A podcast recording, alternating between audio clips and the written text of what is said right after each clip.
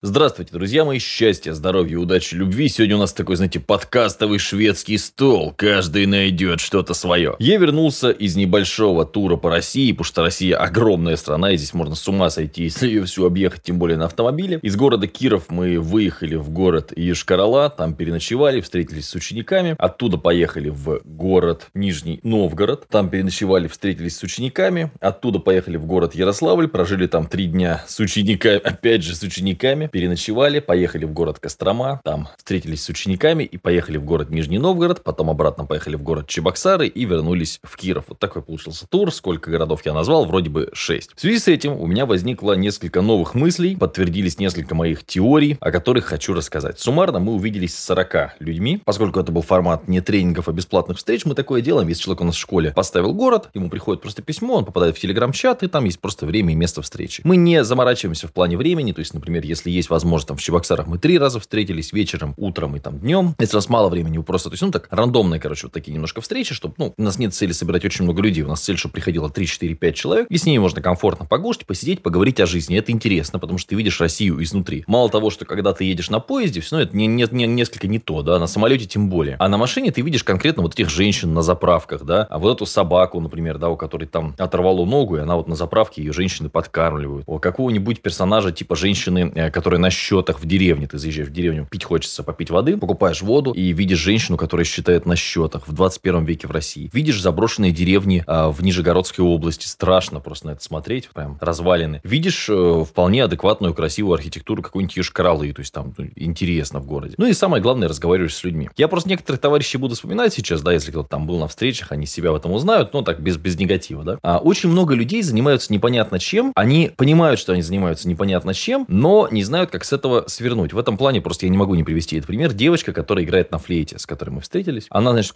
на кожаный хотел пошутить, да, но не буду. Мы же в интернете, вот у нас серьезный подкаст вообще. А, девочка проходит у нас курс какой-то, я там ничего не, не запомнил, по аккаунт-менеджменту, и занимается тем, что играет на флейте. Я, и говорит, я на этом, говорит, не заработать. Я говорю, ну, очевидно, что на этом не заработать. Но она 4 года училась, кажется, в каком-то тех, как в колледже, технике, и сейчас она высшая получает, высшая. То есть будет флейтистка с высшим образованием. При этом видно, что человек как бы не сильно богатый, не сильно знает, куда ему но просто нравится человеку это хобби, он за него зацепился и все. Чему нас может научить этот пример? Ну, наверное, нужно думать не только о том, что вам нравится, но и о том, что приносит какие-то деньги, страшно сказать, если, конечно, у вас родители не олигархи. Потом на встречах очень сильно обращаешь внимание на то, что люди активные, им проще. То есть вот и даже когда человек приходит, просто мы сидим в кафешке, очень быстро по человеку можно понять, что это за вообще, то есть, ну, что, кто перед тобой. В этом плане в Костроме очень запомнился школьник. У нас вот, кстати, интересно тоже, аудитория сильно выросла у меня в последнее время. Раньше детей было больше на встречах. То есть вот я вспоминаю первый тренинг свой в Москве, там практически это было сколько, два года назад, да, там практически все были, то есть там много было очень школьников. Сейчас это в основном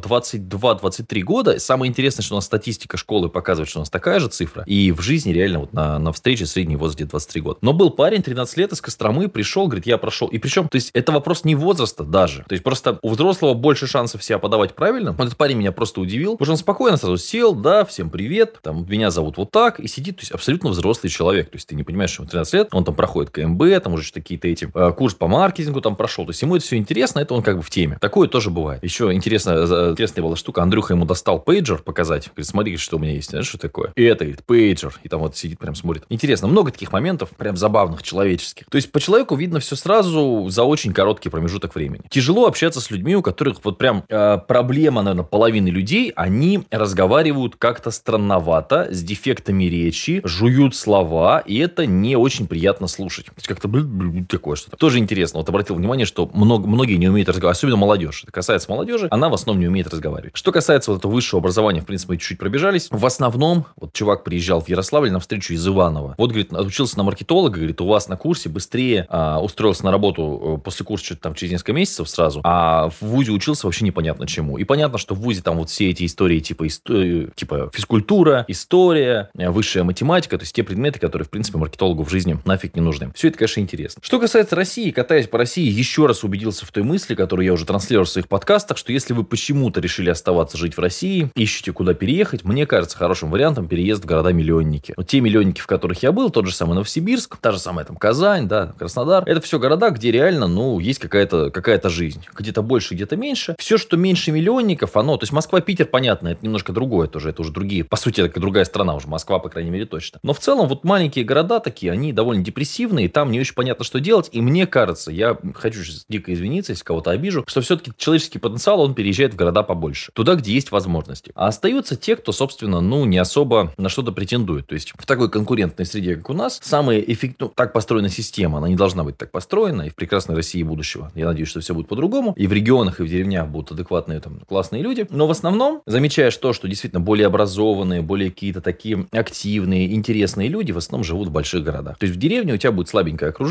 Ну и опять же, вот очень важный момент, люди очень одиноки. Очень одиноки. А окружение очень слабое. И действительно, то есть там какой-то успех, саморазвитие, какая-то мотивация. У многих происходит интересная трансформация в жизни. Они начинают э, трансформировать вокруг себя э, атмосферу. То есть они э, читают книжки, и у них, вокруг них люди начинают читать книжки. Они там проходят какой-то тренинг, устраиваются на работу, люди тоже начинают. То есть таким образом мы потихонечку качнем Россию. В принципе, это одна из наших целей, чтобы было больше людей, которые работают удаленно, зарабатывают хорошие деньги, если им это нравится. Это крайне важный фактор. То есть не принципиально, сколько будет. Главное, что это будут люди, которые будут заниматься тем, что им нравится. Потому что самое страшное, что может произойти, это когда, как сейчас, собственно, огромное количество людей не разбирается в своей профессии, не любит свою профессию, ненавидит свою профессию, а учится в ВУЗе, потом не может никуда устроиться. Это, на мой взгляд, такой принципиальный момент. В целом, что касается сервиса. Ну, вот катаясь по миру, катаясь по России, в больших городах более-менее нормально. То есть, если город от там полумиллиона человек, там даже 300-400 тысяч, там уже есть более-менее адекватные отели, там уже есть нормальные рестораны и так далее. Что касается туристической сферы, ну, практически нигде нифига ничего интересного нет. Ну, какие-то мелкие, мелкие движухи, типа вот в Костроме мне понравился там музей сыра, вот мы сходили. Но так, по большому счету, даже если очень хочется что-то найти, какую-то движуху, ну, это как у нас сюда, если вот в Киров приезжают ребята, ну, один-два дня мы можем человека поразвлекать, что-то показать, рассказать, дальше уже просто абсолютно нечего делать. В целом, на мой взгляд, картинка довольно грустная в 21 веке. Понятно, что весь 2020 год я сидел дома, собственно, и в 2019 году последний раз я ездил, так сказать, по миру активно, но очень, то есть огромные расстояния, вот эти все перегоны, лес, лес, заброшенные деревни, заброшенные деревни, лес, лес, лес, лес, лес, нищие старики, а, города, в которых там еле-еле хоть какую-то работу найти, низкий уровень зарплат. Ну, если честно, из тех там стран, где я был, это ближе к какой-то просто, ну, это ледяная пустыня такая, это ближе к какой-нибудь там Иордании, условно говоря, или Вьетнаму, такой ледяной Вьетнам с огромными перегонами, вполне себе. То есть какой-то м- гордости не наступает. Более того, не соблюдены, на мой взгляд, базовые вещи в 21 веке для комфорта. То есть ты реально иногда едешь, и тебе негде даже там в туалет сходить, простите за подробности. А,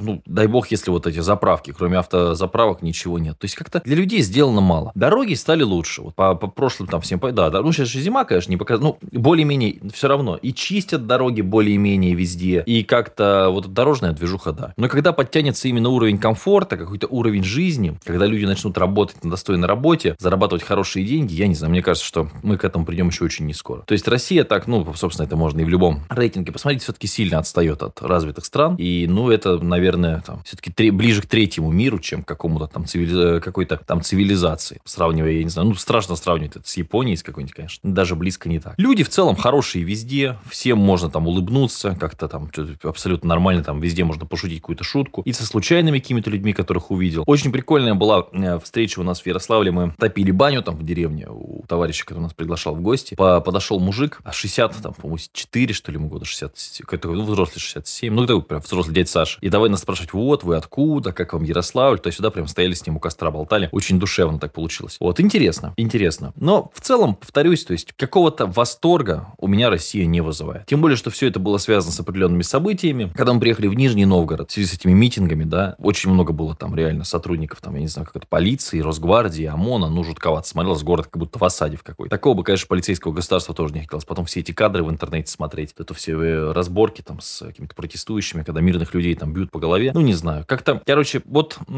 нет поводов, знаете, для какого-то вот, для какой-то радости в России. То есть такого, что вот, блин, будет лучше, будет. Я не вижу, что, то есть, ну, очень настолько медленно и незначительно все становится чуть лучше и цивилизованней, и не во всем к тому же, в плане там тех же самых прав человека или там базового комфорта, что, ну, не знаю, у меня нет на какой-то веры и надежды в. То есть, как у налогоплательщика, причем человек, который платит там 2 миллиона налогов в год, у меня нет понимания вообще, что происходит. И про, по коронавирусу, кстати, еще интересно тоже замечание. А, есть же по, четкое понимание, что надо ходить в маске. Но с этими масками тоже. Ну, ты заходишь в ресторан. Их, видимо, прессуют, и они говорят, вот, пожалуйста, оденьте э, маски. Ты одеваешь маску, подходишь, садишься за стол, маску снимаешь. Ну, какой в этом, собственно, сакра- сакральный смысл? Столы. Значит, там какое-то у них ограничение, я тоже не очень понял. Больше что-то четырех человек за столом нельзя. Но практически в любом заведении есть некий банкетный зал, или некий зал за шторкой, или некий еще зал, где ты можешь спокойно... Мы пришли, мы говорим, нас там шесть человек. Они, ой, мы можем посадить за два столика. Вот. А потом, потом смотрят там, там, а, значит, я говорю, точно никак? Они, ну, в принципе, вы можете в банкетном зале там посидеть, типа, все, все, никаких проблем нет, никаких проблем. И почти везде такая же шляпа. По большей части нигде маски уже, то есть такого, чтобы где-то тебе сказали, что одень маску, вот такого точно агрессивного нет, и слава богу. Но такого, то есть оно висит везде, что маски, перчатки, маски, перчатки. По факту перчатки вообще никто не одевал всю дорогу. Маски, да, то есть я, ну, одевал, то есть там Данька он сходил вообще без маски, никто никого не парил, то есть так как коронавирус отпустил. И может быть, кстати, тот нервяк, который нагонялся в СМИ, он и был лишним. То есть сейчас же там не сильно разница в заболевших, да. Просто как-то вакцины появились, как-то этот информационный э, фон уже спал, и вроде бы никого за эти маски уже и не прессуют. А так было же, то человек человеку волк. Вот прошлый год, вспомните, вы что, я помню, у меня весна, стройка как раз шла, я реально переживал, что у меня в стройка встанет, сейчас у меня просто глина, грязь, забор там разобранный. Я прям реально парился за эту тему. Сейчас такого нет. Как-то так. В трех словах как-то так. Люди хорошие, занимаются не тем. В целом, в целом, скажем так, бардака намного больше, чем таких каких-то позитивных ощущений от поездки по России. Обязательно поедем еще.